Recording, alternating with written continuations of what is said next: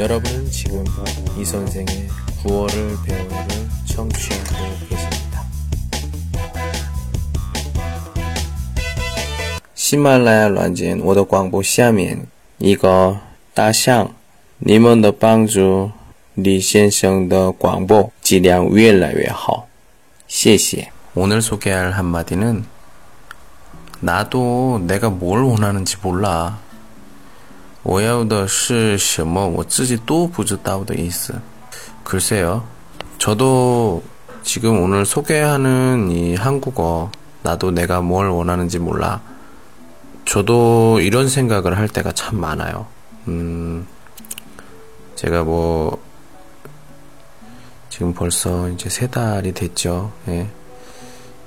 제가 좀 마음에 들어하는 사람에게 제 생각에는 제가 좋은 일들을 많이 이렇게 하고 그러는데 근데 이렇게 시간이 되다 보니까 음, 이 친구의 어, 반응은 뭐 거의 없고 저는 그냥 계속 이렇게 하다 보니까 습관처럼 돼버렸고요.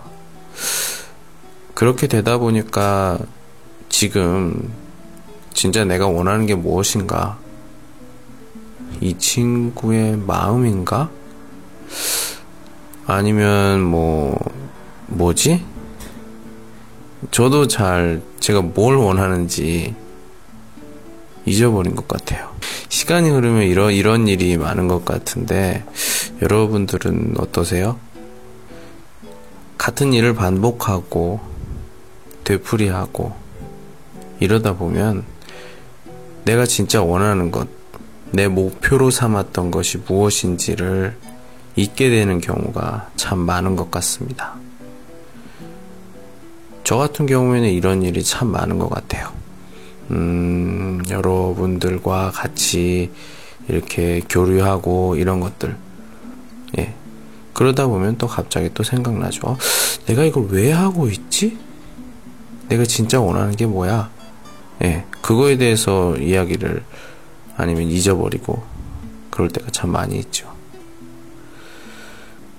학생들에게도 물어봅니다. 너 왜 한국어 배우니? 너 한국어 잘해서 하고 싶은 게 뭐야?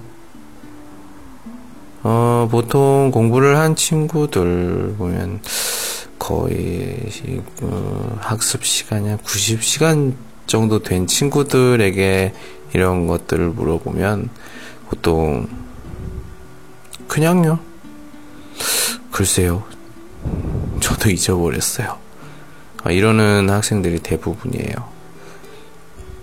참 되게 중요한 것 같아요. 우리가 살면서 이런 내가 진짜 원하는 게 무엇인지를 계속 기억하고 행동하고 하는 것들 진짜 음 제일 중요한 것 같습니다. 내 자신을 알라. 소크라테스라는 옛날에 그리스 시대인가요? 예. 철학자인데 그 사람이 했던 말이죠. 예. 우리가 어, 제일 중요한 것은 내 주변 사람도 굉장히 중요하지만 그 중에서 더 중요한 것은 바로 나 자신인데 내가 내가 뭘 원하는지를 모른다면 점점 문제가 많아질 것 같아요. 네. 천천히 따라 하세요. 나도 내가 뭘 원하는지 몰라. 나도 내가 뭘 원하는지 몰라. 허, 오늘은 여기까지. 안녕.